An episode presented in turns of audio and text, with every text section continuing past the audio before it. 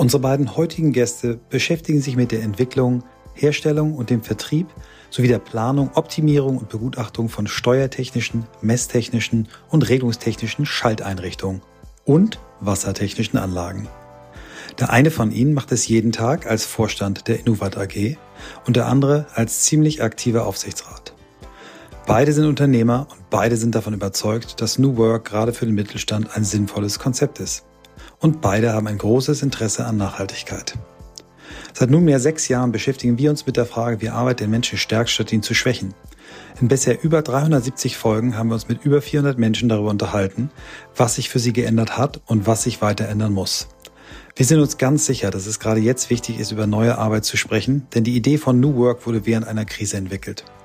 Wir suchen weiter nach Methoden, Vorbildern, Erfahrungen, Tools und Ideen, die uns dem Kern von New Work näher bringen. Darüber hinaus beschäftigt uns von Anfang an die Idee, ob wirklich alle Menschen das finden und leben können, was sie im Innersten wirklich, wirklich wollen. Ihr seid bei On the Way to New Work, heute mit Michael Otte und Philipp von Schmeling.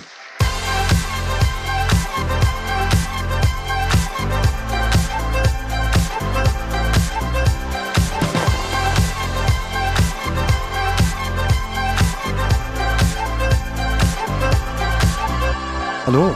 Hallo. Hallo Michael. Hallo. Ähm, ja, mit zwei Michaels äh, wird es schwer. Zum, zum, Glück haben beide ein, äh, eine gewisse Einfärbung, genau, eine Einfärbung per Akzent, der eine norddeutsche, andere süddeutsche. Deswegen werdet ihr uns beide gut unterscheiden können. Ähm, ihr kennt unseren Podcast beide schon länger. Ihr werdet vielleicht auch erzählen, woher ihr mich kennt. Aber ähm, viel wichtiger ist, wie in jeder unserer Folgen, die Frage, wie ihr die Menschen geworden seid, die ihr heute seid. Michael, vielleicht fängst du als Gastgeber hier an. Wir werden gleich nochmal erzählen, wo wir genau sind, aber fang mal mit deiner Geschichte an. Ja, vielen Dank. Äh, ja, das fängt relativ früh an. Ich sag einfach mal mit dem Elternhaus. Äh, ich bin äh, liberal erzogen worden von meinen Eltern, ohne dass das Wort irgendwie eine Rolle gespielt hat. Und äh, dann geht das halt so weiter mit, dem, mit, dem, mit der Schule. Man fängt irgendwann mal an, ich habe einen Beruf gelernt, äh, bin Bürokaufmann in Buchhaltung, ganz klassische kaufmännische Ausbildung. War danach äh, Wehrpflichtiger bei der Bundeswehr, dann haben die mich da gezwungen zu bleiben, mit Geld damals, ja. Und ähm, ja, da hat er mich auf zwölf Jahre verpflichtet. Und das prägt natürlich genauso. Also da fängt man an, in jungen Jahren äh, Führungsverantwortung zu übernehmen. Das muss man, das gehört, ist Teil des Berufs und auch Teil der Ausbildung. Und äh, ja, da gibt es einschneidende Ereignisse wie Teil der Grenzöffnung, der Wiedervereinigung, äh, da Management von äh, Flüchtlingen, wo dann plötzlich 600 Trabis vor der Tür stehen und äh, nicht irgendwo in der Vorschrift oder irgendein Dienstplan nachzulesen ist, wie man mit so einer Situation umzugehen hat. Äh, dann die Vereinnahmung der Nationalen Volksarmee oder Auslandseinsätze äh, vorbereiten für Somalia und Co. war spannend. Und dann, ja, irgendwann hatte ich ja das Militär verlassen, bin zurück ins zivile Leben, hatte die Chance hier äh, bei der Firma Richter anzufangen und äh, das große Glück, den Laden dann zwei Jahre später mit meinen Kollegen zu übernehmen. Also da kommen wir nochmal genauer drauf, weil das finde ich sehr erstaunlich mit, glaube ich, gerade mal 30 Jahren ähm, und zwei Jahren in dem zivilen Beruf dann zu sagen, okay, ich kaufe die Firma mal, wo ich angefangen habe. Das, das wird Teil dann unseres Gesprächs sein. Naiv genug. Ja, naiv genug. Philipp, wie bist du der Mensch geworden, der ja, du heute bist? Also am Elternhaus kommt keiner vorbei. Ich ähm, ja, aufgewachsen mit einem Bruder und dann einer sehr viel später gekommenen Schwester in einem, wie ich es immer empfand, sehr harmonischen, liebevollen Elternhaus. Äh, mein Vater hat immer sehr viel gearbeitet als Unternehmensberater, Unternehmenssanierer. Ähm, haben wir gesagt, Firmendoktor und das hat mich irgendwo auch geprägt. Jetzt ähm, nicht unbedingt im Studium, habe ich Maschinenbau gemacht. Das hatte mein Vater auch mal begonnen, hat dann geschwenkt auf Betriebswirtschaft, weil das schneller und einfacher war an der Stelle, war dann aber immer als ähm, Sanierer oder äh, Interimsmanager unterwegs und was bei mir auch so ein bisschen den Wunsch hat reifen lassen, sowas finde ich spannend. Er hat sehr, sehr viel gesehen. Das hätte ich auch gerne. Er hat immer davon geträumt, auch sich mal an einem Unternehmen zu beteiligen. Das hat ihm irgendwie, ist ihm irgendwie nie gelungen und da komme ich ja gleich noch drauf, äh, was mich auch immer sehr motiviert hat, ähm, sowas zu verfolgen, was wir hier jetzt gemeinsam machen. Aber da nochmal zurück. Ähm, nach dem Studium lange bei BCG gewesen, mit BCG die Chance gehabt, äh, nach Amerika zu gehen und äh, war dann nicht irgendwo nach Amerika. Nicht irgendwo nach Amerika, nach Los Angeles Ähm, dort sind auch noch zwei unserer Kinder auf die Welt gekommen, ähm, was eine tolle Zeit war für uns als Familie, uns als Familie extrem geprägt hat, weil man im äh, von Amerika bin ich dann BCG zu Dole gewechselt, mit Dole nach Costa Rica, wieder zurück nach LA. Wir waren insgesamt sieben Jahre im Ausland und ich glaube, so als kleine Familie im Ausland kann ich nur jedem ein Herz legen, wenn man die Chance hat, unbedingt machen, weil es einen als Familie extrem zusammenschweißt. Äh, man ist Gast in den Ländern, man nimmt alles auf, aber am Ende weiß man immer, der Nukleus ist unsere kleine Familie und wir halten zusammen und das hat auch unsere Kinder, glaube ich, sehr geprägt.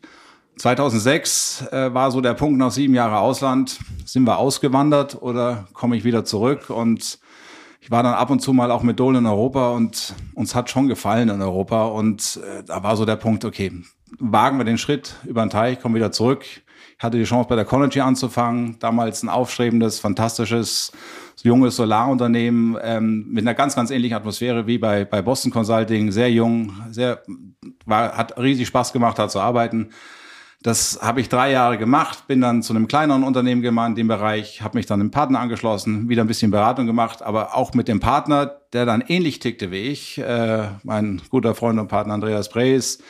Wir waren uns beide sehr einig, dass wir eigentlich die Beratung gerne machen, aber Ziel wäre immer, können wir uns nicht irgendwo am Unternehmen irgendwo beteiligen, was wir über unseren Job, unsere Möglichkeit finden. Wir haben es jetzt nicht über unseren Job gefunden, sondern wir haben es über einen Bekannten gefunden und sind so bekannten M&A-Berater bei der Innovat gelandet und haben uns mit viel Freude und Begeisterung äh, sehr schnell dafür entschieden, entschieden, uns an der Innovat zu beteiligen. Äh, und seitdem, seit 2019 war das, ja, 2019 war das. Ja ähm, mit viel Begeisterung und Engagement hier dabei äh, und sind begeistert über die Entwicklung von diesem kleinen Unternehmen und der Zusammenarbeit mit Michael und dem ganzen Geschäftsführungsteam. Ja, ihr habt das eben beide großartig schnell gemacht. Wenn immer wir zwei Gäste haben, ist es natürlich schwieriger, die Geschichten bis ins Letzte auszuleuchten. Aber ich glaube, äh, es wird klar, dass hier zwei völlig unterschiedliche Menschen aufeinander getroffen sind. 2019, die ganz andere Biografien haben, aber euch beide, so habe ich es in den Vorgesprächen ähm, verstanden und äh, der Vollständigkeit habe, möchte ich natürlich auch sagen, dass Philipp ein langjähriger Freund und Weggefährte ist. Von daher kannte ich deine Geschichte natürlich schon.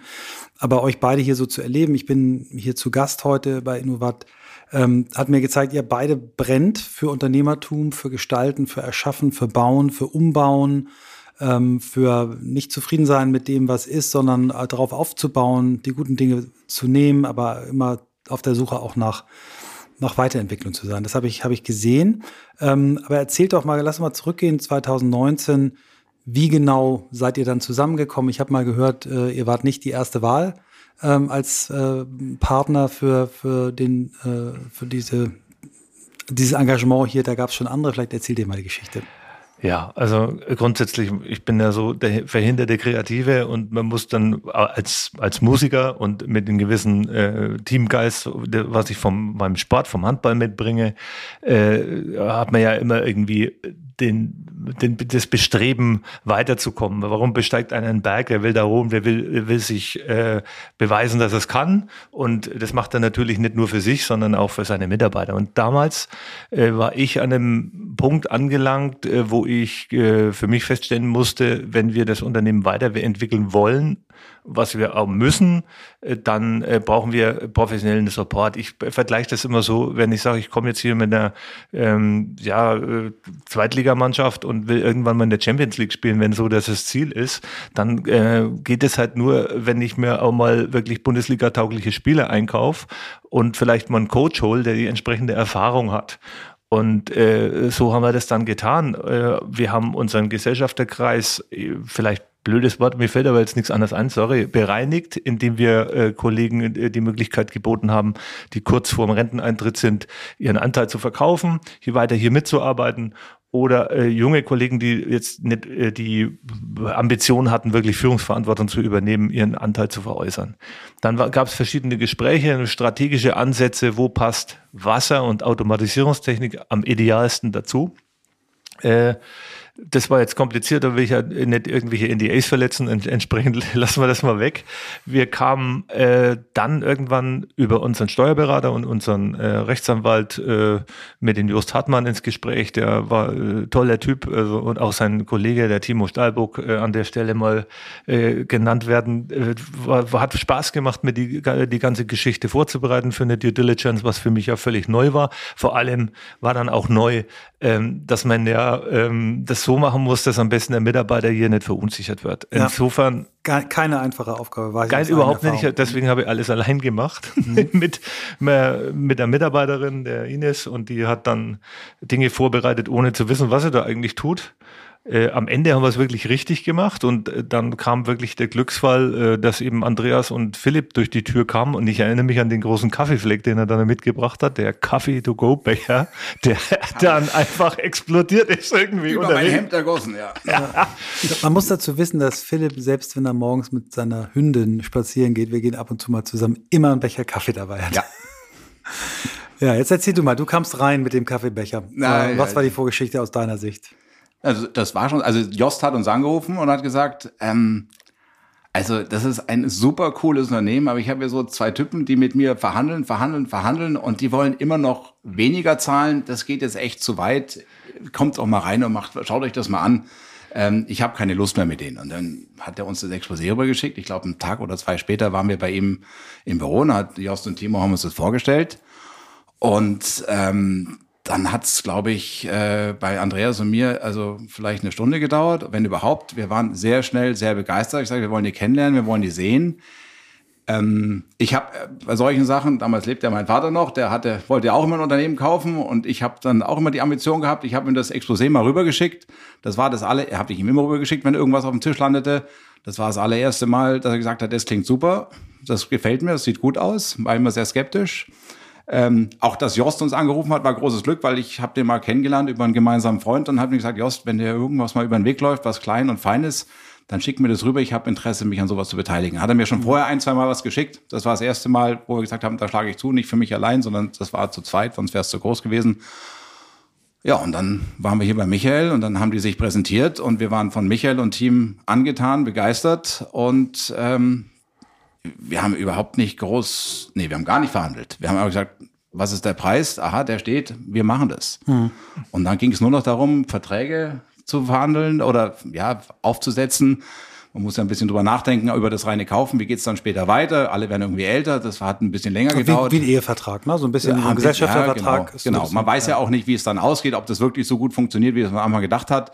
Das haben wir alles irgendwie abgesichert und ge geklärt und dann ging das recht schnell. Also das war ein reines Prozessthema, warum es dann im Zweifel mhm. hier und da länger gedauert hat. Aber das war fantastisch und wir wurden nicht einmal enttäuscht, seitdem wir ja. das gemacht haben. Das war schon gut.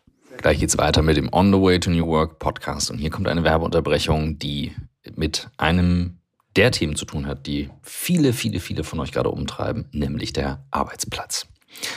Euer Arbeitsplatz, mein Arbeitsplatz, fast jeder Arbeitsplatz ist heute mehr als nur ein Büro. Es kann das Homeoffice sein, es kann im Zug sein, es kann Coworking Space sein, Besprechungsraum, die Teeküche, das Wohnzimmer und, und, und, und. Egal wie, der Arbeitsplatz hat im Laufe der Zeit eine viel größere Bedeutung bekommen als nur Design oder reines Raumkonzept. Es ist eben ein Ort, an dem wir mehr machen, als nur zu arbeiten. Und deswegen haben wir bereits seit über sieben Jahren bei Blackboard das Thema Workspace auf dem Schirm. Warum? Weil für uns der Raum, der Arbeitsraum, eines der stärksten Kommunikationstools ist, die es gibt. Und das zeigt sich auch in den letzten Jahren, dass Kollaboration in den digitalen Raum gewandert ist. Und aus einer Studie, Future of Work Report von Apinio, wissen wir, dass jede, jeder Dritte sich durch neue digitale Tools gestresst, kontrolliert oder überfordert fühlt. Und insbesondere jüngere Menschen gaben an, dass diese drei negativen Aspekte ihren Arbeitsalltag mehr bestimmen. Und deswegen die Frage, warum sollten die Leute zurück ins Büro? Wir fühlen uns gezwungen, in alten Strukturen zurückzukehren, aber jetzt ist die Chance, Arbeit neu zu organisieren. Und das ist das, was wir bei Blackboard machen. Wir unterstützen euch dabei, die Zusammenarbeit im Büro zu verändern, indem wir starten, nicht mit welches Möbelstück braucht ihr, wie muss der Raum gestaltet sein, sondern der Frage, wie wollt ihr zusammenarbeiten und helfen euch dann Schritt für Schritt die richtigen Arbeitsmodelle für das Büro der Zukunft abzuleiten. Ihr könnt euch bei uns melden unter blackboard.com. Unser Team zum Workspace kann euch Beispiele nennen, wo wir schon ganze Büros neu gestaltet haben, mehrere Etagen, Workshops dazu gemacht haben, mit der Frage, wie muss das Büro der Zukunft aussehen, wie wollen wir dort zusammenarbeiten und dann auch wirklich der Umsetzung, bevor man einfach nur einen neuen Teppich oder einen neuen Stuhl oder ein neues Sofa anschafft. Alle Infos dazu auf blackboard.com. Einfach über den WhatsApp-Account schreiben, das bekommen wir im gesamten Team. Oder eine E-Mail oder unten unter dem Kontaktformular ans Workspace-Team. Also, wenn ihr dran seid, euer Büro neu zu gestalten, meldet euch bei Blackboard. Sehr cool. Bevor wir jetzt gleich einsteigen und ihr uns das äh, Geschäftsmodell mal, die Geschäftsmodelle, die ihr habt, die, die Themenbereiche, die ihr habt, erklärt, vielleicht nochmal zur Einordnung, warum wir heute hier sitzen. Ähm, wir haben von vielen Hörerinnen und Hörern ähm, gehört, macht doch mal Mittelstand. Äh, geht doch mal ein bisschen aus Hamburg, aus eurer Filterbubble raus und macht nicht nur Startups äh, aus Berlin und Hamburg und München. Und äh, das haben wir uns zu Herzen genommen. Und als du irgendwann dann äh, mit der Geschichte kamst und gesagt hast, Mensch, die haben ja gerade auch ein neues Büro gebaut, die hören euren Podcast, die finden das irgendwie interessant, das Thema, die machen hier sehr viel, habe ich natürlich sofort hier geschrien. Und ähm, was ich eben jetzt, wenn ich eure beiden Geschichten zusammennehme, sehr spannend finde, wird ja viel darüber gesprochen, wir brauchen eine, eine andere Gründermentalität, aber der, das Gründen, also ein Start-up zu, zu äh, launchen, ist eine Variante, Unternehmer zu werden. Die andere Variante ist, so wie du es gemacht hast, als als Mitarbeitender, junge Führungskraft äh, ein Unternehmen, eine Art Buyout, wie immer man es nennt, ähm, zu übernehmen. Ähm, und dann in einer weiteren Stufe jemand wie dich, der auch ein unternehmerisches Interesse hat, äh, zu einem noch späteren Zeitpunkt in einem Buy-in oder wie immer mhm. man das nennen möchte, äh, reinzuholen. Und, und das finde ich irgendwie spannend. Bei dir die, die, die BCG-Erfahrung, Großkonzernerfahrung, auch schnell wachsende Industrien, dann ganz klar dieser Nachhaltigkeitsfokus. Du hast ja schon ein paar Themen auch ausgelassen, dass du ja wirklich heute auch als Investor im Bereich ähm, äh, Sonne, Solar unterwegs bist. Das finde ich irgendwie spannend und das ist vielleicht zur, äh, zur jetzt späten Einordnung, warum wir hier heute äh, in der Nähe von Kulmbach, äh, äh, die nächstgrößere große Kreisstadt, sitzen. Und ähm, jetzt vielleicht versucht mal uns, ich hatte jetzt die Chance, ähm, das Unternehmen mir anzugucken, war sehr beeindruckt, aber erzählt doch mal, was macht ihr eigentlich? Ja, das, ich will, man muss es gar nicht so kompliziert machen. Wir stellen Automatisierungstechnik her und das sind Schaltanlagen, elektrische Steuerungen, die steuern Schwimmbäder, Wasserwerke, Kläranlagen, Lüftungsanlagen in Gebäudetechnik. Überall steht so ein Schaltschrank. Ohne dem bewegt sich nichts. Kein Motor an der Maschine, keine Pumpe, gar nichts. Und äh, das ist ganz simpel. Für, den, für den Hausgebrauch ist es der äh, Energieverteiler oder der, äh, der äh, Steuerungskasten, der halt einfach im Gebäude sitzt, wo die Automaten drin sind, die man ausschaltet, fertig. Und das im großen Sinne mit einem mit einer Steuerung, die eben die Maschine oder die Anlage regelt und bewegt. Und zum anderen mit einem bei WIT, das ist der, erstmal war das der Part für Firma Richter und bei WIT äh, stellen wir äh, wassertechnische Anlagen her. Die sind äh, bevorzugt im Bereich Trinkwasser, Schwimmbadwasseraufbereitung oder Industriewasser, neuerdings auch mal für die ähm, H2-Wasservoraufbereitung, äh, um Wasserstoff herzustellen. Und das machen wir mit Membranfiltrationstechnik, die Wasser physikalisch vollständig entkeimt. Und das beide, die Symbiose äh, und das USP des Unternehmens ist eben, dass diese beiden äh, Dinge miteinander unter einem Dach vereint sind. Da gibt es nicht viele, die das können mir fällt eigentlich sagt gar keiner ein, der, der so eine große Elektroabteilung hat, wenn man unser, das Verhältnis zwischen Wassertechnik und äh, Elektrik anschaut. Und äh, da ist unser riesengroßer Vorteil, weil eben kein Know-how-Transfer stattfindet. Der Steuerungstechniker muss verstehen, was er tut. Äh, wenn der Verfahrenstechniker erklärt hat, wie die Anlage läuft, dann könnte der Steuerungstechniker das für jeden Wettbewerb auch automatisieren. Und nachdem das hier seit Gründung, das ist jetzt tatsächlich in diesem Jahr 20 Jahre her, der WET nie stattfand, äh, hat man sich diesen Status in dem Schwimmbadwassermarkt mit der Membranfiltration äh, erarbeitet, dass wir, glaube ich, mittlerweile mit Fug und Recht behaupten können, wir sind mit der Technik im Schwimmbadwasser. Mhm, cool. Und Philipp, du hast damals, ich erinnere das noch, als du, als du auch ein bisschen gezielter angefangen hast zu suchen nach äh, Möglichkeiten, Du kamst gerade aus dem Thema ähm, oder warst mittendrin in dem Thema Solar, also Nachhaltigkeit war dir wichtig. Was war das, was du hier gesehen hast? Warum bist du hier hingekommen und hast quasi nicht mal verhandelt, sondern hast gesagt, okay, machen wir, ähm, hast den Preis angenommen. Was hast du hier gesehen? Was siehst du hier? Äh, wir haben ein tolles Team gesehen. Wir haben vor allem Michael gesehen, der sehr genau wusste, wo er hin wollte und wo uns wir, gespürt haben, der sucht auch Sparingspartner, um das Ganze nach vorne und weiterzuentwickeln, und ein bisschen externen, sag mal, Erfahrung und Input zu bekommen. Und ich glaube, das haben wir, auch wenn es so explizit nicht ausgesprochen wurde, aber wir haben das sehr schnell gespürt und da war einfach die Chemie zwischen uns ich glaube, die hat vom ersten Moment angespürt. Nicht zwischen, also vor allem zwischen Michael. Michael ist auch, glaube ich, von dem ganzen Team der äh, out, most outspoken, möchte ich mal behaupten. Da widerspricht mir mit Sicherheit keiner. Aber auch die anderen hat super Spaß gemacht. Wir haben das Team erlebt und gesagt, das, das passt, mit denen können wir das nach vorne entwickeln. Die wissen alle, was sie tun. Die sind tief drin in ihrem Geschäft. Absolute Fachleute. Ähm, da, da hatten wir, haben wir überhaupt nicht gezögert. Und, ähm, und es war vor allem, ähm, bei Michael auch ganz klar zu erkennen, also wir haben jetzt das bestimmte Niveau erreicht und wir sind die letzten Jahre äh, relativ konstant mit unseren zwei, drei, vier, fünf Prozent gewachsen.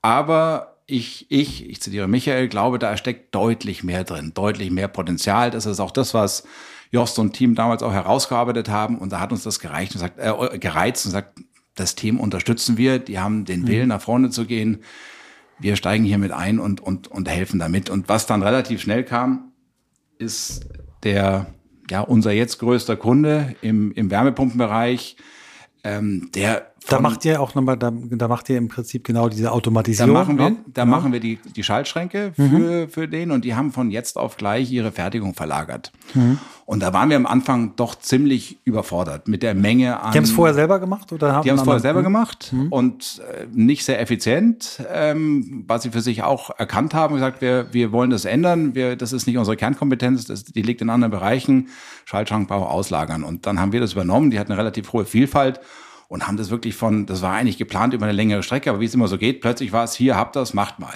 Mhm. Und da waren wir echt am Limit. Und da hatten wir auch viel, viel Herausforderung, viel Stress mit Kunden, verständlicherweise, weil die haben bestimmte Erwartungen gehabt. Die waren wahrscheinlich überzogen dessen, wie der Übergang gelaufen ist, aber es ist halt nun mal so gelaufen.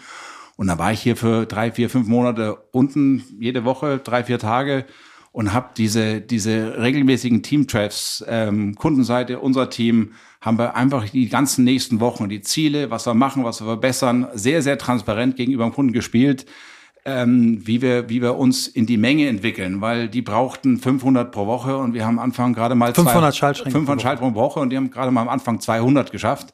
Ich glaube, es hat drei Monate gedauert, dann waren wir bei 600 oder vier und seitdem sind wir ähm, schaffen wir alles, was der Kunde von uns braucht. Mhm. Und ähm, das ist das war ein großartiges Erlebnis, war ein Erfolgserlebnis als Team, was wir hier gemeinsam aufstellen können und auch die Chance, die ich da habe, zu unterstützen. Einfach gar nicht, weil es vielleicht intern niemand gegeben hätte, der das kann, aber es war das kam halt einfach plötzlich on top zu allem ja. anderen, was ja sonst auch noch da ist. Also ich glaube, wenn Michael, wenn er nur das Thema gehabt hätte, hätte er das auch hingekriegt, aber er hat halt noch tausend andere Themen. Mhm. Und das, das Passt hat das mir auch gut. Spaß gemacht. Ne? Das ja. hat gut gepasst, hat mir Spaß gemacht. Ähm, ich hatte ja, bevor ich angefangen habe hier, das war mir ganz wichtig, mal ein dreiwöchiges Praktikum gemacht hier. Da habe ich irgendwie in jeder Abteilung, habe auch mal meinen eigenen Schaltschrank montiert. Ich habe großen Respekt vor. Wie lange hast du gebraucht dafür? Na, ich durfte so einen ganz kleinen, äh, kleinen Mini-Wechselrichter ja, zusammen montieren, ja. habe das mit einem sehr netten Kollegen gemacht, der mir geholfen hat. Meine größte Schwierigkeit war erstmal diesen Schaltplan zu, zu lesen, lesen, weil das so mhm. klein geschrieben ist, dass da, da tun die Augen wieder nach. Und dann ist es, du musst ja, also es ist nicht trivial. Du musst schon wissen, was du tust. Also mhm. ich habe großen Respekt davor was die Leute da unten Tag ein, Tag ausmachen. Mhm. Gleich geht's weiter mit On the Way to New Work und hier kommt die Werbung. Unser Werbepartner heute ist Headgate. Headgate ist ein Unternehmen, das von Tim Oldiges gegründet war. Warum erzähle ich euch das? Tim war selbst Manager eines über 2000 mitarbeitenden Logistikunternehmens und hat aus seinem eigenen Problem heraus Headgate gegründet. Er war damals mit anderen Personalberatern unzufrieden. Und die Frage war, wie kann man in einem Markt mit so vielen Beratern Pionierarbeit im Recruiting leisten? Was Headgate macht? Headgate fokussiert sich auf Führungskräfte für deutsche Familienunternehmen. Das heißt, die über 2000 Projekte, die sie für DAX-Konzerne und den Mittelstand durchgeführt haben, sind genau dazu da, um die Top 3 Führungsebenen zu besetzen. Also eine präzise Besetzung mit extrem hohen Kandidatenzahlen. Die Kombination aus bewährten Vertriebsstrategien, wie zum Beispiel aber auch dann mit sehr innovativen Ansätzen. Ich gebe euch mal ein Beispiel und das fand ich extrem cool.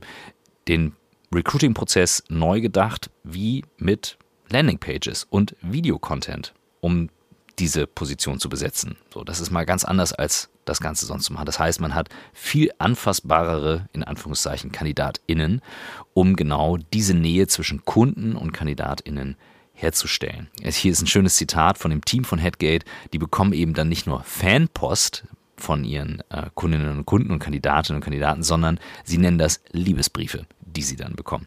Und diese Liebesbriefe, die steigern natürlich, die dann auch geteilt werden, die Rückmeldequoten um bis zu 35 Prozent.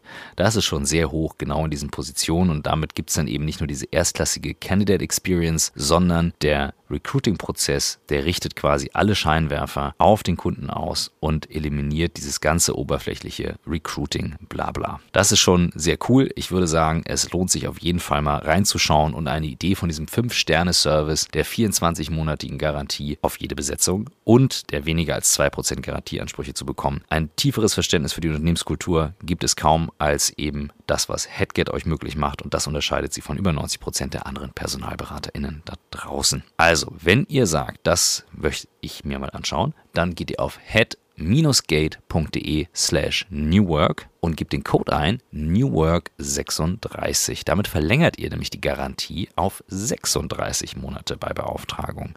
Und das Ganze gilt bis zum 30.06.2024. Das war's mit der Werbung. Also auf head-gate.de slash newwork und jetzt viel Spaß mit dem Rest von On the Way to New Work. Vielleicht, wenn ihr Lust habt, äh, da ihr nicht börsennotiert seid, äh, sondern im Privatbesitz, könnt ihr noch mal erzählen, äh, was das in, in, in, in Größe, du hast gesagt, paar Prozent pro Jahr Wachstum, was ist seitdem passiert, seit 2019, seit ihr dazugekommen seid? Naja, also auch sehr stark bedingt natürlich durch unseren, den einen Großkunden, aber noch ein paar andere Geschäfte, aber wir haben uns äh, umsatzmäßig verdoppelt ähm, auf der Margenseite nicht ganz so, einfach allein deswegen, weil Wachstum Klar, einfach Wachstum Geld kostet. Geld, ja. mhm. ähm, wir dann auch hier in dieses neue Bürogebäude investiert haben, da komme ich gleich zu nochmal. Und personalmäßig, wir waren, glaube ich, bei 110 und sind jetzt bei 160, ne? inklusive ja. unserer Dependance, nee, ohne. Da muss ich die korrigieren, wir sind jetzt 204, also, davon sind 40, sind 40, 40 Kollegen in Tschechien, ja. Okay, ohne Check, also 160 hier plus die 40 Check-ins. Sorry. Die zwei Checker zusammen und äh, die Zahlen stehen. Nein, ähm, aber, aber das ist natürlich Wahnsinn, ne? Also in so einer Zeit, wo, wo wir, äh, vielleicht kommen wir gleich, bevor wir jetzt aufs Büro kommen hier, wo wir Fachkräftemangel haben, ne? wo, wo eine Region wie eure, die zwar wunderschön ist, aber ähm, nie, vielleicht nicht First Choice für alle ist. Also wie, wie seid ihr mit dem Wachstum umgegangen? Wie habt ihr es, wie habt ihr die Leute hierher gekriegt? Ja, also äh, zum einen ähm, haben wir natürlich auch einen, einen oder anderen äh, Posten mit dem Headhunter äh, besetzen lassen. Ja, ähm, das ist aber nicht so einfach. Also es gibt ja hier wirklich gute Unternehmen hier in, in, der, in der Region Kulmbach, ob sie Lebensmittelstandort außenrum, Bamberg, Bayreuth. Äh, das sind da tolle Firmen überall unterwegs und wir müssen uns ja irgendwie mit diesen Global Playern an den Großen messen. Und ähm, da muss man entweder schneller, pfiffiger oder irgendwie attraktiver sein. Und am Ende äh, äh, ist es für uns immer wichtig, dass wir mit den Menschen da ins Gespräch kommen. Und wenn uns die kennenlernen und mal verstehen, wie die DNA hier so ist und wie von der Chefetage bis zum äh, Abteilungsleiter, wie die, wie die Leute hier so ticken, dann haben wir schon mal äh, mindestens 70 Prozent der, äh, der Miete, um den Mitarbeiter dann für uns zu überzeugen. Das, das Geld ist mal das Zweite. Und ich denke, dass uns das ganz gut gelingt, weil ähm, die haben hier tolle junge Mannschaft und äh, auch die Themen und deswegen wir sitzen ja jetzt nicht umsonst mit dir hier zusammen. Mhm. Äh, alles, äh, wie die uns bewegen Richtung New Work, wie kann man Arbeitswelten besser attraktiver gestalten, äh, dass es halt, dass das ganze Package passt und der der Mensch, der da gegenüber sitzt im Bewerbungsgespräch, äh, dass das Unternehmen auch ganzheitlich betrachtet und äh, das ist, glaube ich, so das Geheimnis dazu. Und äh, das ging dann relativ schnell. Äh, man hat dann, dann geht da irgendwie so die Welle los, dann, dann reden die da positiv drüber und sagen, Mensch, äh, weißt du was, ich habe einen Job gewechselt, äh, das wäre auch was für dich. Und dann stehen hier einfach mal fünf, sechs Mann auf der Matte und dann geht's, mhm. äh, gibt's eine gewisse äh, ja, positive Eigendynamik und mhm. das fand ich toll. Mittlerweile ist da das Einzugsgebiet auch wesentlich größer geworden. Also das kommen Mitarbeiter aus Coburg, aus Burg-Ebrach bei Bamberg, das ist schon eine Ecke, die fahren dann schon 70 Kilometer einfache Strecke, äh, die teilweise in der Produktion sind. Natürlich kann man dem entgegenwirken mit äh, Konzepten wie Homeoffice und Co. Aber auch in die nördliche Region rauf, also so 70, 80 Kilometer sind durchaus äh, drin mittlerweile. Und das war, ich sage mal, vor sechs, sieben Jahren anders. Da war mhm. äh, alles aus dem, aus dem näheren Umgebungsbereich äh, mehr so 20 Kilometer weiter sind die Leute da nicht gefahren. Mhm. Und jetzt äh, wird man eben auch äh, medial besser wahrgenommen. Natürlich haben wir unsere Hausaufgaben gemacht, äh, die Social Media, äh, Webseiten, weil, was halt auch dazu gehört, wie man hier in Oberfranken auch so schön sagt, Klappern gehört zum Handwerk.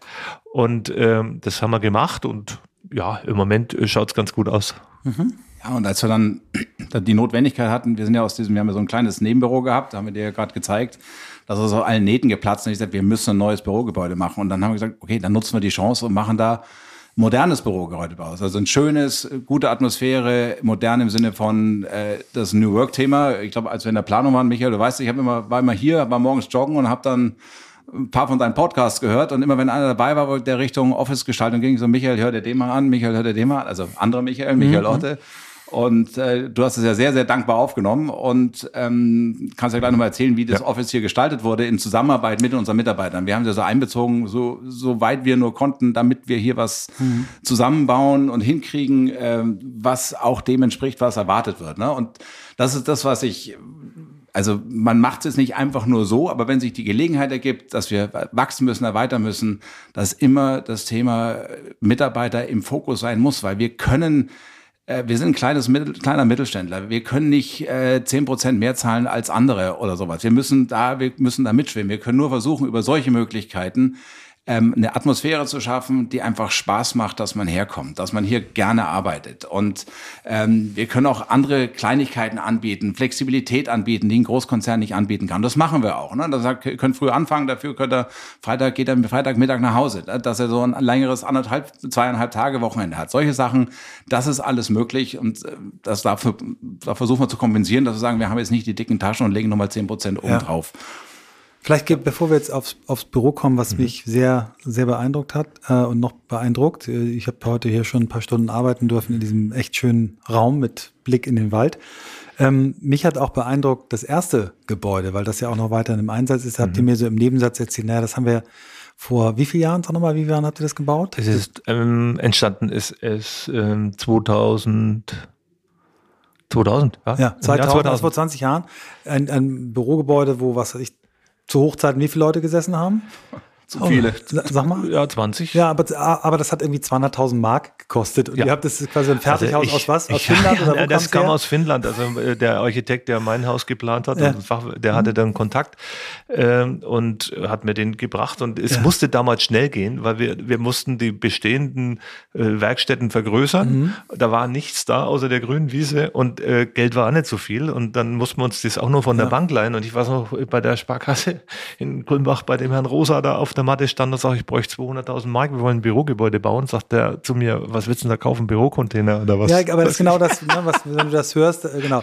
Aber äh, das, das Tolle ist, ihr, ihr, ihr nutzt es weiter, ihr entwickelt diesen ganzen Standort interessant weiter und habt dann aber hier ein, ein Ding hingebaut, ähm, was teurer war, aber jetzt auch nicht so teuer, wie ich gedacht habe. Also, weil es wirkt wirklich so, wie du sagst, wie so ein UFO, was zwar hier hinpasst, aber was schon irgendwie gelandet ist. Ähm, du hast mir vorhin, Michael, ein bisschen die Philosophie erklärt, dass es äh, inspiriert von der Lagerhalle ist, auch die ganze Optik. Ähm, ihr habt hier sehr geschickt mit Materialmix agiert, äh, Teppich, Holz, äh, damit akustisch das hier sehr gut ist. Wir klappern hier manchmal gegen den Tisch, der ist sehr empfindlich, aber das ist eine andere Geschichte.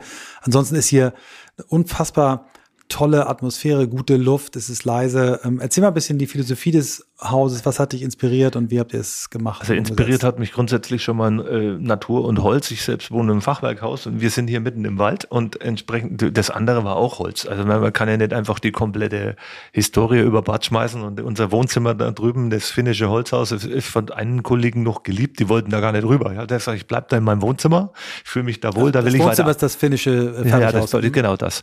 Und äh, jetzt ging es ja darum, ähm, wie gestalten wir hier?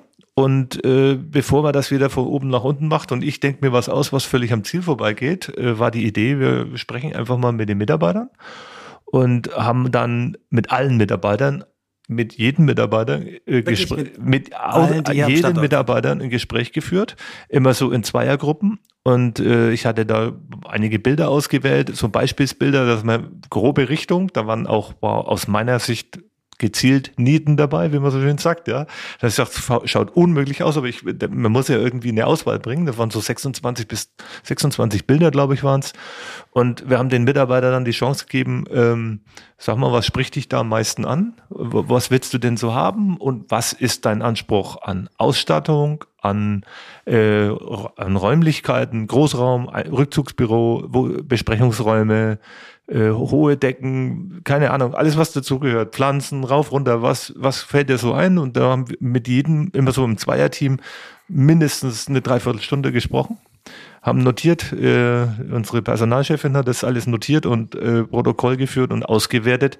Und am Ende kam ein Mix raus, der da, um es mal auf den Punkt zu bringen, Industriestyle, Loftcharakter, aber gemütlich. Mhm. Äh, es ist jetzt ein bisschen ja, ja, ist ne, ja aber so klar. Geworden, ja. So ist es jetzt, aber ist jetzt nicht unbedingt, äh, was für jeden gleich greifbar ist, wenn man es nicht sieht, ja.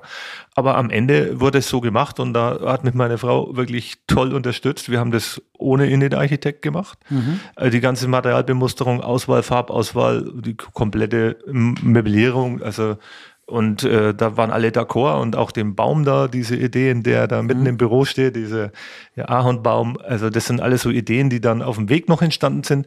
Oder die Räumlichkeiten, die wir jetzt hier haben, in dem wir jetzt gerade sitzen, ist nicht in der Planung gewesen. Das ist erst während der Planungsphase nochmal äh, in der Besprechung mit den Mitarbeitern angepasst worden. Mhm, mhm, und äh, daraus auch diese offenen Glasflächen, dass man eigentlich, egal an welchem Punkt man im Gebäude steht, immer in die Natur rausgucken kann.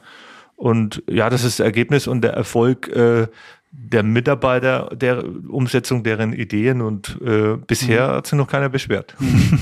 Jetzt haben wir ja alle, ähm, also das Büro ist, würde ich mal sagen, ja, so wie man heute wirklich klug Büros baut. Ähm, die sehen ja nicht alle gleich aus, das wäre ja auch falsch, weil jede Firma hat andere Anforderungen.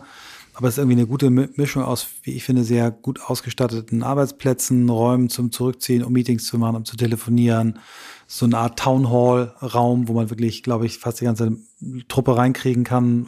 Fast, sagen wir mal, die, ne, aber ja. zumindest so größere Versammlungen machen kann. Ähm, nun haben wir alle vor drei Jahren dann auf einmal nicht mehr in unsere Büros gedurft, weil es auf einmal einen Lockdown gab.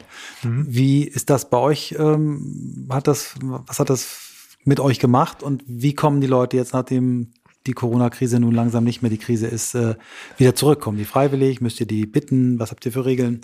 Also wir haben natürlich den grundsätzlichen Vorteil gehabt, dass Corona äh, noch äh, vor der Bauphase war, bevor wir hier angefangen haben. Das, äh, ähm, da war natürlich auch sehr viel Homeoffice. Äh, wir waren auf relativ engen Raum gesessen und äh, da musste man natürlich gucken, dass wir nicht die ganze Truppe äh, kontaminiert, wie man und entsprechend nach Hause schicken muss. Ähm, das hat uns schon mitgenommen. Da waren einige Ausfälle dabei, aber wir haben relativ schnell Homeoffice realisiert. Das hat gut geklappt und wir sind dann äh, so betrachtet auch wirklich gut durch die Krise gekommen. Äh, auch in der Werkstatt muss man dazu sagen. Äh, natürlich gab es die ein oder anderen Einschläge, aber äh, auch das komplette, äh, komplette Corona-Zeit ohne Kurzarbeit. Äh, war, das war sehr anstrengend, weil die, die Mitarbeiter in der Werkstatt können nicht Homeoffice machen, geht nicht. Und ich habe dann den, wie gesagt, den Glücksfall, das Bürogebäude wurde gebaut. Äh, die hatten die Homeoffice-Erfahrung und die konnten dann entscheiden, äh, wie weit äh, ist der Anteil Homeoffice, möchte ich das noch oder äh, kehre ich ins Büro zurück? Und da war eigentlich, ich sag mal, wir sind da über eine Quote von 95 Prozent sagen, ich arbeite lieber mit den Kollegen hier zusammen vor Ort, geht für mich schneller, hab's nicht so weit und ich bin, hab da mal einen Tapetenwechsel tagsüber und äh, das andere, was mich zu Hause stört, oder auch der Arbeitsplatz, der ja nicht so per se so eingerichtet ist, dass er ergonomisch passt, äh, dass er von der Ausstattung passt, wie, es ein Schreibtisch hier ist, den sie sich ja aussuchen konnten. Also war dann schnell vorbei und es sind alle gern wieder hier und äh, ja, das freut uns natürlich sehr. Aber letztendlich haben die natürlich die Möglichkeit und das wird ja immer wieder mal genutzt, wenn es gerade persönlich eben passt, dass der sagt, du, ich würde mal gern zwei Tage Homeoffice machen, steht da nichts im Wege mhm. und ich glaube, das gehört zur modernen Arbeitswelt dazu, völlig klar. Habt ihr es geregelt irgendwo aufgeschrieben oder ist das Nee, wir sind da äh, Vertrauensarbeitszeit? Äh, ja, das ist äh, das geht relativ gut auf Zuruf. Äh, da gibt es wenig Bestrebungen, dass er sagt, ich bleibe jetzt nur noch zu Hause, arbeite von zu Hause. Mhm. Insofern sind die Dinge und die Wünsche, wenn er sagt, ich würde gern mal die zwei Tage, weil was ich muss auf den Hund aufpassen, den haben sie gerade operiert und äh, der hat keinen, das möchte ich, und er sagt, na logisch. Ja, und mhm. das, das sind so die Dinge, die relativ unbürokratisch äh, schnell gehen auf Zuruf und äh, ja, das klappt. Mhm. Aber wir sind sehr, sehr gut durch die Corona-Krise gekommen. Ich glaube, das habt ihr auch sehr, sehr gut gemanagt. Ähm, also wenn ich, ich habe jetzt gerade mal, habt ihr schon total vergessen, was ich so in Erinnerung habe, ist eigentlich, dass ich auf deinem knallharten Gästebett schlafen musste, weil die Hotels alle zu hatten, wenn ich hier war. Aber ansonsten, wir haben, ja. wir haben durchgearbeitet. Ich glaube, wir haben ganz selten Ausfälle gehabt, also hier und da schon mal für eine Woche oder so, aber eigentlich war das fantastisch, wie wir da durchgekommen sind. Wirklich. Und hier kommt die Werbung. Gleich geht's weiter mit On the Way to New Work. Bleibt dran. Unser Werbepartner diese Woche ist niemand Geringeres als Sage. Für Sage durfte ich auch schon mal auf der Bühne stehen. Ein spannendes Unternehmen, solltet ihr euch eh mal anschauen. Aber hier geht's um eine wirklich spannende Studie, die Sage rausgebracht hat, nämlich die HR-Trends, also quasi die Zukunft des Personalwesens, der Personalarbeit, also alles, was man für HR in Zukunft wissen sollte.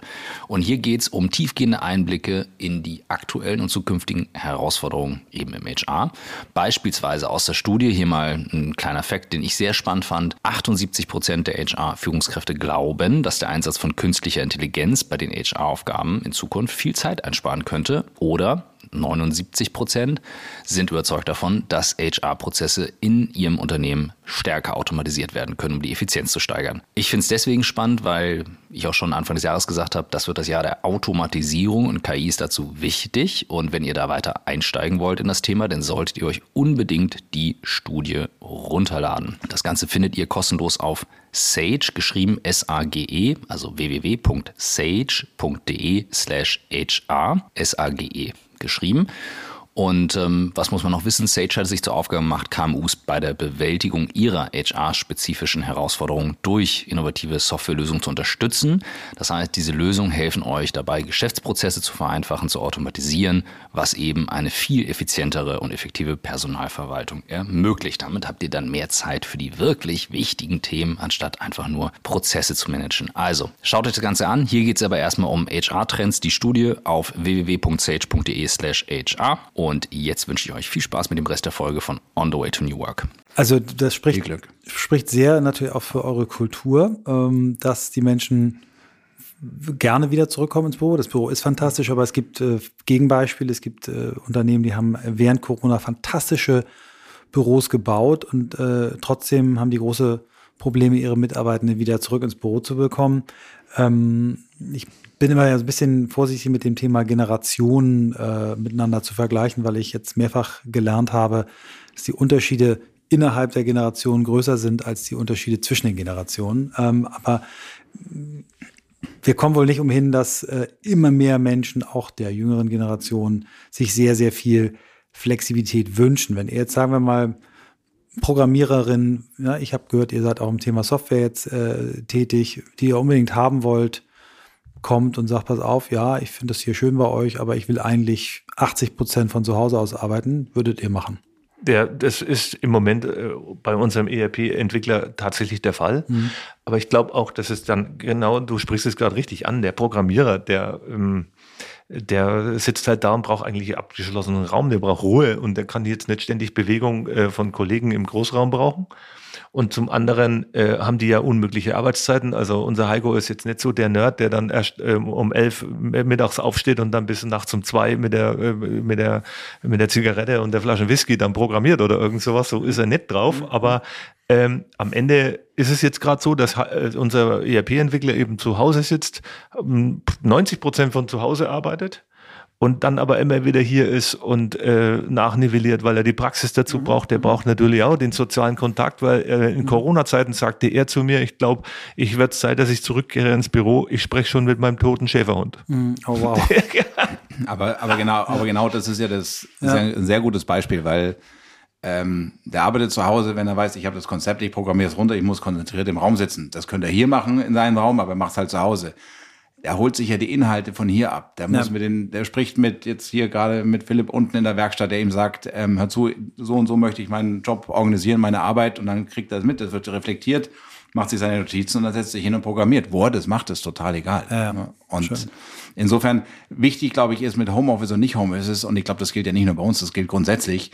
Du musst immer in der Lage sein, äh, deine Arbeit zu erledigen und dafür brauchst du auch einen gewissen Input von von von Kollegen und am Arbeitsplatz. Und da, klar, den kann man sich auch per Zoom oder Teams holen. Ähm, ich glaube, viele und besser ist es, du sitzt den Leuten live gegenüber, weil da hast du ein bisschen mehr Herzblut drin und Emotion drin und, und das bringst du dann wahrscheinlich auch zu Hause in deinem Homeoffice auf in den Schreibtisch den Computer. Ja. New Work heißt ja auch New Leadership und äh, wir hatten neulich ähm, ja schon mal äh, jemanden zu Gast, der auch ähm, durch die Bundeswehr sozialisiert worden ist, äh, aber dort immer noch ist, nämlich als Leiter Ausbildung in der Führungsakademie, ähm, den äh, Flottillenadmiral Christian Bock, der mich, ich war bei der Folge nicht dabei, aber sehr beeindruckt hat über sein Führungsverständnis. Michael, wie, wie hat sich deine Art zu führen geändert, äh, seit du, also du bist ja noch zu einer Zeit beim Militär gewesen, ähnliche Zeit, zu der ich auch dort war, ähm, wo es vielleicht noch anders war, aber vielleicht war es auch gar nicht anders. Ähm, erzähl mal, was, wie sich dein Führungsbild in den Jahren da weiterentwickelt hat.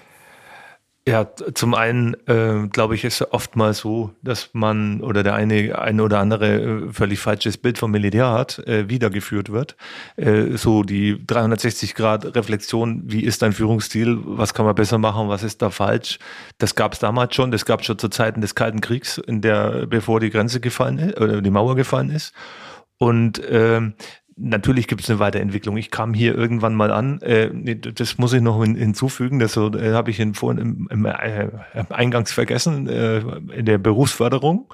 Äh, nach der Bundeswehrzeit durfte ich ja Weiterbildung in Richtung Qualitätsmanagement etc. machen und dann äh, war irgendwann mal noch Geld über und ich wollte dann nochmal eine kaufmännische Ausbildung oder noch eine Weiterbildung und dann hat der Berufsförderungsdienst gesagt, nee, jetzt was ganz anderes oder es gibt kein Geld mehr und bin ja damals dann noch mit Elektronikern für Betriebstechnik in die Schule.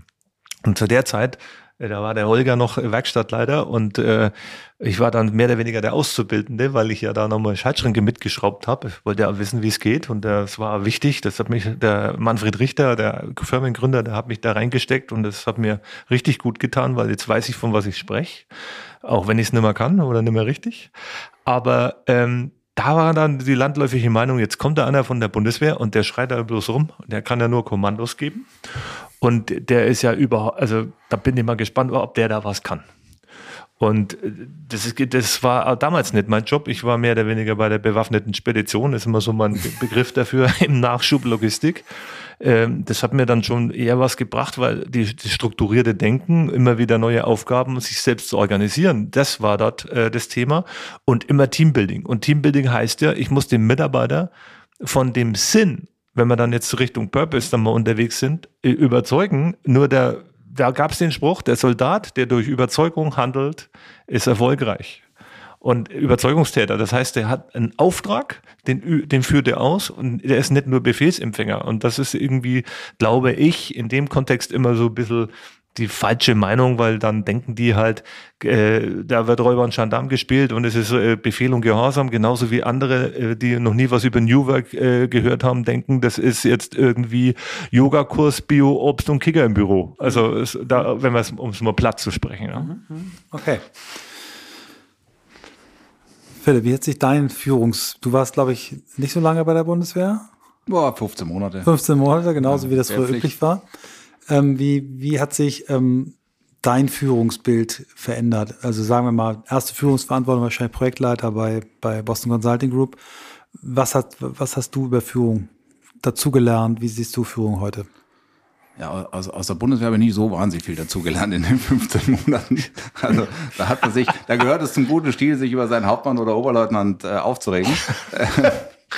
Aber naja, also ich glaube, Führungsstil, du schaust es dir halt ab bei Vorgesetzten oder Kollegen, mit denen du Projektleiter, Manager, Partner, mit denen du zusammenarbeitest. Und ähm, mein, mein Verständnis hat sich sehr stark davon geprägt, äh, einfach zuhören, verstehen, verschiedene Meinungen aufnehmen, verschiedene differenzierte Gedanken zu Themen, bevor man informierte Entscheidungen trifft, aber dann zu der Entscheidung auch stehen und die Verantwortung zu übernehmen, weil irgendeiner muss ja die Entscheidung treffen und als Führungsperson bist du derjenige, der dann irgendwann die Entscheidung trifft und ähm, und dann auch nicht Ausreden suchen, sondern wenn halt, wenn es mal schief geht, weil das kann immer mal schief gehen, dann auch wieder konstruktiv, wieder mit seinem Team die Lösung finden, um das Problem, was da gegebenenfalls entstanden ist, zu mhm. lösen. Philipp hat gerade eine, eine, Definition von Leadership uns gegeben, die äh, glaube ich, Adaptive Leadership genannt wird und die Barack Obama populär gemacht hat. Also, okay. das hätte ich jetzt nicht gedacht. Ich hätte von dir noch ein bisschen was Konservatives erwartet. Aber nee, cool, fand ich, fand ich richtig gut. Ähm, lass uns nochmal jetzt, wir sind jetzt hier im Office, ähm, wir haben über Führung gesprochen, lass uns nochmal über über Zusammenarbeit, über äh, Prozesse hier reden, wie ihr eigentlich zusammenarbeitet, was ihr für Meetingstrukturen habt. Ich habe gerade vorhin am, am, Bildschirm gesehen, ihr habt Asana eingeführt, arbeitet gerne damit. Du hast gestern beim Abendessen, als wir uns kennengelernt haben, erzählt, äh, dass du auch viel ausprobierst, auch mal in ein Meeting reinkommst und Fragen stellst, wo alle dich erstmal angucken, was hat der jetzt gerade geraucht? Ja, ja. Vielleicht erzählst du das Beispiel nochmal. Erzähl mal ein bisschen, wie arbeitet ihr zusammen und äh, was macht es aus, hier zu arbeiten? Ja, also grundsätzlich gibt es halt äh, Teams-Meeting, äh, also ich Präsenz-Teams-Meeting, weil man das, wenn man das benu äh, Wort benutzt, dann denkt ja gleich jeder an Microsoft. Also in Präsenz äh, trifft sich Montag die Führungstruppe für ein kurzes Briefing, was, was stand an, welche, äh, welche komischen Veränderungen haben sich blöderweise übers Wochenende ergeben. Und ähm, entsprechend, äh, da wird dann nochmal nachnivelliert, äh, ist ein Krankheitsfall da, müssen wir irgendwo äh, ausweichen. So. Äh, das sind in beiden Firmen wird das gemacht. Und äh, dann gibt's halt unterschiedliche Gruppen zum, äh, zum Technikentwicklung. Wir sind gerade dabei, äh, eine Software zu entwickeln, die Schwimmbäder komplett überwacht, äh, wo der Kollege Michael Bagels dann den Lead hat äh, für das Thema. Und äh, auch die ITler und die, und die Programmierer da äh, heftig mitarbeiten. Das sind halt Details drin. Äh, in, die, in diesen Besprechungen geplant und organisiert wird jetzt, werden solche Entwicklungsprojekte über Asana, also nicht das operative tägliche Geschäft, sondern die Entwicklungsprojekte und äh, ist ein smartes Tool, damit kann man ganz gut umgehen und kann das Ding ähm, sauber verfolgen. Also so, so sind die Themen. Und was du gerade ansprachst, da kam ich halt ähm, ich habe mir inspirieren lassen von dem Marquardt, den, äh, dem Fokus-Gründer, den hatte ich da persönlich kennenlernen dürfen auf dem Neujahrsempfang von der Bayerischen Wirtschaft hier in Tunau. Äh, wirklich äh, coole Type, der Mann. Und ich fand den damals schon immer toll und habe mir den Stammtisch im Bayerischen Rundfunk angeguckt, wo die immer fragen, ähm, erzähl mir doch mal, was, was war die Freude und was war der Ärger der letzten Woche. Und äh, das habe ich mir so Sonntag früh angeguckt. Und dann kam eben so die Idee, Mensch, das fragst du jetzt mal in der Besprechung früh. Das ist toll, weil dann reflektieren die, wie ist denn die letzte Woche gelaufen und das ist dann völlig unvorbereitet, habe ich gemacht und dann war ein tolles Feedback. Der äh, Bruder äh, nervt, äh, ist genervt und ärgert sich über die Mieterhöhung in Tschechien und bedankt sich in der, in der Besprechung beim Kollegen Margot Meisel und sagst, toll, dass du mir äh, äh, die Arbeit abgenommen hast. Du hast mich gefragt, kann ich dich da unterstützen? Ich sehe gerade im System, du hast zu viel Angebote auf der, auf der Liste. Ich nehme dir gern was weg, um dich da zu unterstützen. Und darüber habe ich mich gefreut. Und dann erwidert der Kollege, sagt, das habe ich doch gern gemacht. Und dann geht dieses Ping-Pong-Spiel weiter. Und dann merkt man, okay, die Truppe motiviert sich aus sich selbst raus. Äh, sie, die bedanken sich, sie unterstützen sich. Und genauso ist ja Teambuilding, äh, wie man das gerne hat. Diese gegenseitige Support. Und dann macht es richtig Spaß und so sehe ich eigentlich meine Rolle als, als, sag mal, als Trainer, äh, der dann halt mal vielleicht den einen oder anderen an eine andere Position stellt, wenn er sagt, du bist vielleicht als linker Verteidiger nicht so gut, ich stell dich mal ins Mittelfeld und den Stürmer besser nicht ins Tor oder so, aber mhm. mhm. so ist meine Rolle. Ich fand das ein wunderschönes Beispiel, weil es wirklich, ähm, glaube ich, ein, ein Weg ist, in einem Team so etwas wie psychologische Sicherheit zu auch erzielen, dass Leute sich öffnen und auch irgendwie private Dinge berichten. Äh, gleichzeitig sowas wie Appreciation, dass man sich gegenseitig bedankt, äh, sich gegenseitig lobt, auch fördert. Ne? Wenn, wenn, wenn du darüber sprichst, was war gut, dann ist es eben häufig Sachen, wo jemand was gut gemacht hat und du sagst, Mensch, das hat er sowieso für mich gemacht. Also finde ich eine ganz, auch wenn ich, ich nicht so ein Marquardt-Fan bin, ich habe ihn auch mal kennengelernt, finde ihn auch interessant, aber es ist ja ganz egal. Also man kann sich überall was abgucken. Ja. Ähm, wir haben uns früher immer, als wir unsere erste Firma, also meine Agentur gegründet haben, mein, mein Gründungspartner André Kemper hat sich was bei Ronald Reagan abgeguckt. Fand ich auch, ist jetzt nicht für mich die beste Referenz gewesen, aber der hat jede seiner äh, Reden ans, an, an, die, an, an die Nation äh, beendet mit, äh, mit dem Satz Friends, the best is yet to come. Übersetzt, ne? Freunde, wir haben die beste Zeit noch vor uns. Und das haben wir, das hat André immer, immer auf jede Präsentation auf den Titel geschrieben, als wir am Anfang uns vorgestellt haben. Ich fand das total geil, weil also ja. den Satz, Freunde, wir haben die beste Zeit noch vor uns. Und so sind, manchmal kann man sich so Sachen abgucken und das ist so etwas, was ich so generell jetzt aus den Gesprächen mit euch mitnehme, dass ihr total offen seid, interessiert seid, euch Sachen abguckt, ausprobiert. Ähm, ich würde gerne mal so ein bisschen äh, auch wie, wie du mit oder ihr hier als Führungsteam auch mit, mit Menschen umgeht. Also du hast äh, mir berichtet, dass ihr hier Syrer integriert haben, die ihre Ausbildung geschafft haben, dass ihr Leute, die ins Studium geht, weiter begleitet. Also das macht ihr sicherlich nicht nur, weil ihr gute Menschen seid, ihr macht es aber auch, weil ihr gute Menschen seid. Aber erzähl mal ein bisschen, was ihr so macht, ähm, um euch hier so auch als, als, ja, also als, als Unternehmen am Standort äh, so nett beteiligt. Ich fand das gute Beispiele. Ja, also die, die beiden Kollegen oder Mitarbeiter aus Syrien, äh, die haben jetzt ihre Prüfung überstanden. Ähm, mein Onkel, der war im, ist im Sozialen da unterwegs gewesen, der kam dann mal mit dem jungen Mann daher und hat gesagt, schau mal, der, der bräuchte den Job, der, ich finde den pfiffig, ich glaube, der hat Potenzial, habt ihr nicht eine Chance, machen wir ein Praktikum, vielleicht kann er Ausbildung machen, schauen wir mal. Das haben wir gemacht. Äh, ist die Einschätzung vom, vom Onkel hat sich bestätigt und äh, die beiden haben eine Chance bekommen, dann äh, die Ausbildung zu machen, haben sie im ersten Rutsch bestanden. Die, die konnten noch kein Deutsch. Also ja, kann, ne? der, der Rudimentär, ne? die hatten mhm. ersten Grundkurs, äh, klar, der, der eine war äh, Minderjähriger, äh, also ohne unbegleiteter Flüchtling sozusagen und der andere äh, auch, auch ohne Pass und Riesentheater mit den ganzen, äh, mit dem ganzen Papieren und so weiter. Aber am Ende hat's geklappt. Unter, un, unter anderem ist unser ähm, IT-Chef auch äh, syrischer Abstammung, hat mittlerweile einen deutschen Pass ähm, ja, eher hochbegabter, da war auch ziemlich Zirkus dahinter. Also ich habe damals gesagt, wenn wir so mit dem Thema umgehen, werden wir die Zuwanderung von Hochbegabten und Fachkräften nie hinbekommen, weil die Bürokratie einfach da hinten und vorne im Weg steht. Aber das war für kein, uns keine Hürde, aber nur mal dieses Beispiel. Wir haben mittlerweile elf Nationen hier beschäftigt. Ähm, die äh, funktionieren alle hervorragend miteinander, sprechen alle Deutsch. Und äh, da hat jeder eine andere Mentalität, ja, aber im, um Gottes Willen, äh, das ist egal. Der, der Norddeutsche unterscheidet sich wahrscheinlich auch vom Oberbayern irgendwie, ja, in der Mentalität. Und insofern ist das für uns nie ein Thema gewesen.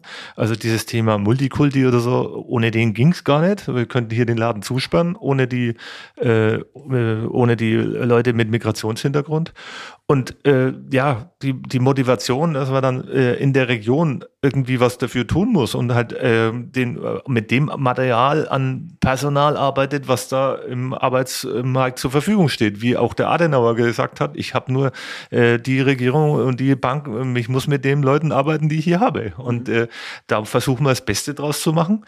Entsprechend äh, Positionen. Wir haben aber auch gute Leute. Ja, natürlich, wir haben nur gute Leute. Ich erinnere dich, wir hatten ein Gespräch. Kann, kann, auch falsch rüberkommen, genau. nee, nee, nee, Entschuldigung, sorry, dann, äh, dann äh, war mir das weiß, jetzt gar nicht, so, so gemeint. Hast, nee, nee, nee. Äh, ich hatte, wir hatten ein Gespräch mit einem Unternehmer, so einen Altgedienten hier in der Region, da war der Philipp auch dabei. Und das, ich hatte, habe dem dann gesagt, also haben Sie auch so Probleme mit Personal? Sag ich, nee, wir haben nur gute Leute. Wir haben tatsächlich nur gute Leute, das war die, äh, war die Antwort drauf. Äh, und letztendlich äh, ja, sind wir so ganz zufrieden, dass uns immer noch gelingt, äh, auch in der äh, in der Fachkräftekrise äh, genügend Leute zu motivieren, äh, bei uns hier einen Job anzutreten. Lass mich mal ergänzen nochmal. Ja. Also ich, äh, wegen Zusammenarbeit und Führung steht. Ich meine, du hast vorhin das Thema Asana erwähnt. Ähm, das kam ja auf, als wir ähm, als ja, also angefangen haben wir unsere kleine Truppe, jetzt ob 100 oder 105, du weißt es sicher besser, aber äh, da war letztendlich war sehr viel Arbeit gesteuert von den Führungskräften, sprich von Michael und Team. Und ähm, wir hatten auch keine richtige Projektstruktur. Und nachdem wir gewachsen sind, neue Themen angegangen sind, ähm, uns erweitert haben, war irgendwo klar, okay, wir, wir müssen hier eine zweite Führungsebene empowern und mehr in, in die Verantwortung bringen. Und ich sage, wie machen wir das? Welches Führungstool haben wir? Welches Projekttool nehmen wir? Und dann bin ich halt immer ein Freund von mir, Ex-BCG-Zeit, der schwärmte von Asana. Ich sage, Michael, probier mal Asana aus. Dann hat Michael Asana angeguckt. Ja, das hat man schon mal angeguckt. Aber wenn der so schwärmt, sagt du, machen wir mal ein Telefoninterview mit dem. Dann haben wir mit Heino gesprochen über einmal. Der hat wieder geschwärmt und wie gesagt, wie er es nutzt und sagt, okay, das machen wir. Und dann war ganz klar, wir benutzen Asana. Da hat der ein oder andere fand es bisschen blöd. Aber mittlerweile ist es, äh, was heißt blöd, es war halt ungewohnt, man muss es sich erstmal lernen. Mittlerweile ist es das etablierte Tool, da wurde auch nicht mehr einmal mehr gewackelt, das wurde durchgezogen. Und das fand ich, ähm, und so macht es halt Spaß, weil das ist so, Michael ja. ist wahnsinnig offen für Input von außen, sagt, wenn ich selber nicht besser weiß, dann höre ich mir gerne an, was andere sagen und nehme das dankbar auf, wenn nichts, wenn, wenn, wenn vieles dafür spricht. Und das, also das ist so, das, das ist so ein Thema, ich glaube, äh, das ist schon unsere Stärke, äh, dass wir, äh, wenn wir ein Problem erkennen, und wir sind da relativ schonungslos. Und mein Kollegen, der Josef Wagner, Roland Balzer, der erkennt ein Problem und er sagt, wir müssen das ändern. Dann, dann gibt es ein Kurzmeeting und dann sind wir in der Umsetzung. Da wird nicht ewig Wochen drüber diskutiert, wie wir das jetzt machen, sondern da wird, äh, wird militärisch heißt dann Lage, Auftrag, Durchführung, Kontrolle. Mhm. So geht es dann ab und es geht sehr schnell. Mhm. Äh, also wir sind, was das anbelangt, sehr umsetzungsstark und ich glaube, das macht uns auch äh, ja, flexibel und bringt uns die entsprechende Geschwindigkeit, die wir auch brauchen, um mit, mit Global Playern wie, wie Siemens oder Freud oder in den ganz Großen dazu bestehen. Mhm. Ähm, wenn ihr euch jetzt mal die, die nähere Zukunft anguckt, wir befinden uns gerade in einer schwierigen weltpolitischen Lage. Wir haben große Themen, was das Thema Nachhaltigkeit angeht. Wir haben viele, viele Herausforderungen. Wo sind für euch als, als Unternehmen die größten Herausforderungen für die nächsten Jahre? Was, was sind so die Dinge, die ihr lösen müsst, um weiter so erfolgreich zu sein? Also um weiter erfolgreich zu sein, ganz vorne dran. Also drei Themen ganz klar. Energiekrise, Fachkräftemangel und Lieferkette. Das sind die drei Dinge, die ich jetzt einfach mal so äh, auf dem Schirm habe. Fachkräftemangel gibt zwei, zwei Themen. Junge Leute qualifizieren, weiter als attraktiver Arbeitgeber mit allen Dingen, was New Work hier gibt, äh, auf dem Level bleiben oder noch besser werden. Und natürlich das auch mit Investitionen in äh, IT und Technik äh, unterstützend äh, kompensieren. Äh, beim Energiethema sind wir Gott sei Dank nicht so abhängig. Wir haben auf dem Gebäude, das konntest du jetzt nicht sehen, aber da ist überall äh, PV-Anlage drauf. Wir, das Gebäude wird mit der Wärmepumpe geheizt, im Sommer glücklicherweise dann auch gekühlt. Ähm, da haben wir weniger das Thema. Äh, also eigener Energieverbrauch. Eigener so Energieverbrauch riesig. ist groß, 100% Verbrauch im Prinzip, haben die, eine Batterieanlage. Also das heißt, ihr, ihr deckt euren eigenen äh, über Jahres ja, also ungefähr das, den Bedarf. Kann selber. ich dir leider erst sagen, wenn der März mal vorbei ist, aber mhm. ich, das schaut ganz gut aus. Wir haben eher einen Überschuss. Und ähm, da äh, wird halt auch mit Batteriespeicher und äh, zukünftig mit der Elektromobilität gearbeitet. Das ist ganz klar. Hier im Umkreis reicht uns das völlig aus. Das ist auch der Beitrag, den wir sicher leisten müssen. CO2-Reduktion. Und äh, am Ende Lieferketten, dessen Thema, da haben wir nur bedingt Einfluss. Was wir gemacht haben, viel Geld in die Hand genommen, um die Lagerbestände aufzubauen und leider lieferfähig zu bleiben. Das wird sich hoffentlich irgendwann mal äh, ändern. Aber dann und jetzt kommt natürlich ganz dieses Nachhaltigkeitsthema, äh, CO2-Reduktion, äh, entsprechend Klimawandel. Das sind die Themen, die treiben alle um. Da muss sich jeder daran ausrichten. Und ich glaube, dass wir zumindest auf unserem Produktportfolio äh, in den Themen, wo wir unterwegs sind, äh, recht gut aufgestellt sind. Ressource Wasser sparen, Wasser recyceln, Energiekosten nach unten, indem wir Energiekostenmanagement betreiben, Anlagen energetisch optimieren dann äh, ein tolles äh, F&E-Projekt oder mit einem Unternehmer kennengelernt, der stellt jetzt äh, Partikelschäume mittlerweile ohne Gas und Wasser her. Äh, das ist wesentlich umweltschonender, wie das bisher gemacht wird. Das ist in allen möglichen äh, Produkten drin. Wir sitzen gerade auf sowas, ja, so ein mhm. Polster oder in dem in, in der in dem Automobil überall. Äh, die Softwareentwicklung, wo wir Chemikalien und so weiter reduzieren, alles Themen durch die Bank, die eben äh, den Nachhaltigkeitsgedanken äh, unterstützen. Und da ist dann für uns so betrachtet eher die Krise eher die Chance, weil das unser Produkt braucht. Mhm. Ja, ich glaube, ich, ich betone nochmal das Thema Fachkräftemangel oder gar nicht Fachkräftemangel, uns attraktiv machen für Fachkräfte und Führungskräfte. Mhm. Und ich glaube, ähm, das ist so ein bisschen die Herausforderung für uns. Und ich glaube, wenn ich mir anschaue, so ein Unternehmen wie die Innovat, wenn ich, äh, als wir aus der USA zurückgekommen sind, gewusst hätte, dass es sowas hier gibt oder sowas mir angeboten worden wäre. Ähm, ich weiß nicht, ob ich es gemacht hätte, weil man ja so ein bisschen Vorbehalt hat, weil ich kam aus München, bin zurück nach Hamburg. Äh, da gibt es noch eine Großstadt Berlin und Frankfurt und all die da sind, wollen da kaum raus. Aber für jemand, der äh, ein bisschen Erfahrung gesammelt hat, sei es in der Industrie, sei es im Konzern, äh, dort in Führungskräftelaufbahn gemacht hat oder sei es bei einer Beratung, ich kann mir nichts Spannenderes, Attraktiveres vorstellen, als für so ein Unternehmen wie unserem anzufangen. Erstens stimmen unsere Themen. Ähm, das hat Michael gerade erläutert. Und die Entwicklungsmöglichkeiten sind hier in meinen Augen für junge, engagierte Führungskräfte unendlich, weil wir, wir haben mit dem, was wir können, alle Möglichkeiten, äh, unsere Produkte in verschiedene Richtungen zu entwickeln. Also ich meine, auf dem Thema Wasser gibt es eine unmännliche Vielfalt, wo man sich noch überall hin entwickeln kann. Wir haben extreme, sehr, sehr gute, kompetente Leute an Bord, die ähm, mit einer richtigen Incentivierung auch in die verschiedenen Richtungen laufen und neue Produkte auch entwickeln können.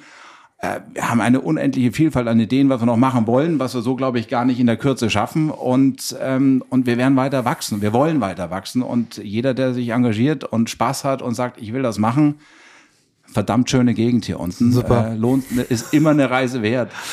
Ich wusste gar nicht, Philipp, Philipp Ingenieur, äh, das ist auch so ein geiler Marketingmann ist. Ähm, ich ich komme gleich nochmal. der Werbeblock. Ich komme gleich nochmal ähm, zu, zu einer Geschichte, die das aber sehr bestätigt, die ich gerade hier auf dem Gang erlebt habe. Aber jetzt habt ihr wirklich nochmal die, die Chance äh, äh, zu sagen, was sucht ihr denn gerade aktuell? Was für Stellenprofile äh, Wer, wer soll sich bewerben aktuell? Sucht ihr ganz konkret oder freut ihr euch über Initiativbewerbung? Was?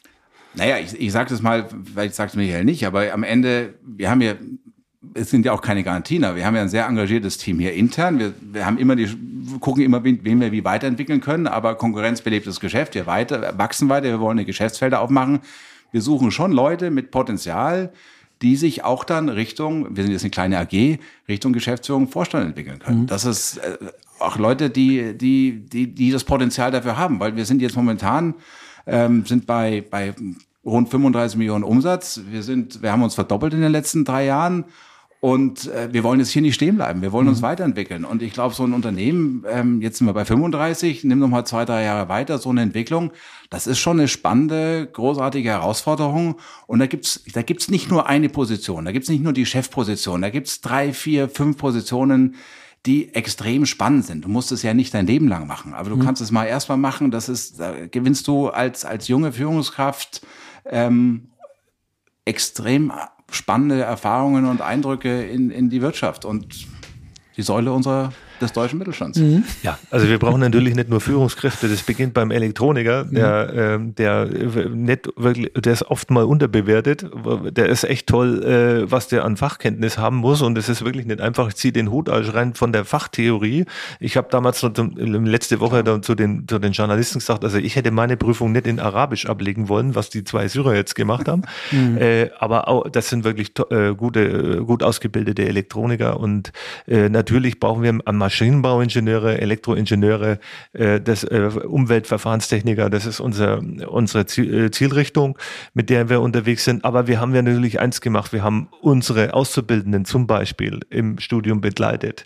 Äh, der, also unser Auszubildender, der wollte dann hinterher, nachdem er den Elektroniker gemacht hat, nochmal studieren, hat ähm, dann, das war Lukas, der hat dann beim, äh, hat sein Fachabitur gemacht, wollte dann nicht Richtung Elektrotechnik, äh, sagte, oh, das ist mir zu heavy, ich werde dann nur Maschinenbau Maschinenbauingenieur, so wie der Philipp. Ne? Ja, ja, ja, genau.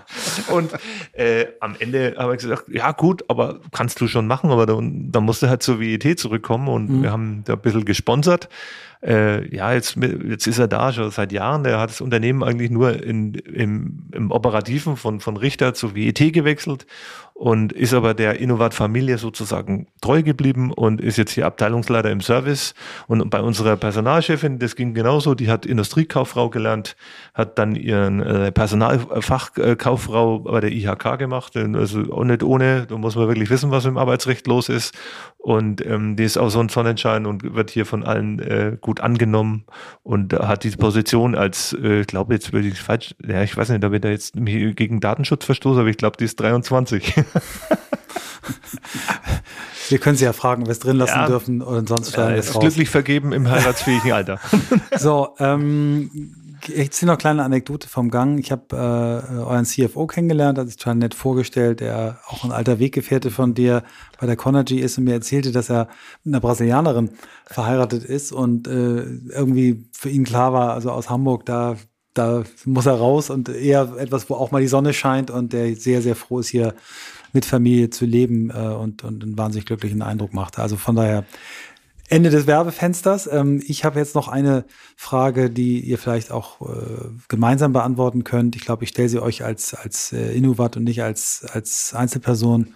Wo wollt ihr hin? Was ist, was ist eure, eure, eure Vision? Wo wollt ihr mit dem Unternehmen hin?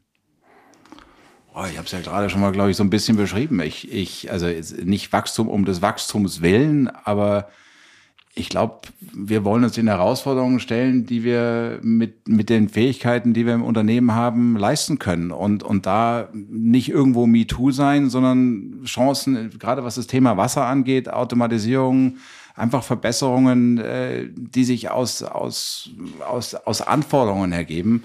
Ich meine, das Thema Wasser, Wasserknappheit ist, Michael hat es gerade erwähnt, da gibt es noch sehr, sehr viel zu tun und sehr viele Chancen, ähm, ich denke, das wollen wir wahrnehmen. Und wenn uns das nach vorne bringt und Wachstum generiert, äh, so soll es sein. Das ist natürlich unser Interesse. Ja, das ist äh, klar, ist der, ist der Name bei uns dann Programm. Und der wäre die Innovation in Umwelt, Wasser, Automatisierungstechnik, das ist der künstliche Name, der mir dann irgendwann 2012 mal eingefallen ist, weil das zwei Tage noch bis zur Beurkundung der AG war und der Name stand noch nicht fest. Da habe ich gesagt, okay, nimm das mal, das ist in Ordnung. Äh, diese Produkte da weiterzuentwickeln, weil es einen Sinn macht, äh, das ist natürlich im Vordergrund, klar, aber auch, und das ist mir ganz wichtig, ich bin hier Oberfranke, ich komme aus Kulmbach, bin da geboren, habe da Handballspiel und Schlagzeugspielen gelernt, ja, und äh, äh, bin hier tief verwurzelt mit der Region und wir wollen hier als attraktiver Arbeitgeber äh, die Leute aus der Region hier beschäftigen, die weiterentwickeln und äh, natürlich entsprechend wachsen und auch unserer Verantwortung als Arbeitgeber da gerecht werden. Ein wunderschöner Abschluss. Ich danke euch beiden für das Gespräch, lieber Michael, lieber Philipp, und wünsche euch viel, viel Erfolg äh, und eurem Team äh, bei all dem, was ihr noch vor euch habt. Vielen herzlichen Dank.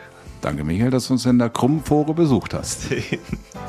So, das war die Folge aus dem Mittelstand, aus dem Frankenland. Ich hoffe, Christoph, sie hat dir gefallen. Ach nee, du hörst ja die Podcast. Mist. Hm, aber liebe Hörerinnen, liebe Hörer, ich hoffe, sie hat euch gefallen. Auch wenn ich das alleine gemacht habe, aber für mich war die Chance zu groß, dort diese Folge zu machen. Ähm, auf der danach folgenden Lesung habe ich mich sehr viel mit äh, anderen Unternehmerinnen und Unternehmern aus der Region unterhalten und war begeistert, wie viel Interesse auch auf dem Land für das Thema New Work äh, zu finden und anzutreffen ist. Und mein Versprechen, wir werden uns weiter bewegen und nicht nur aus den Metropolen berichten.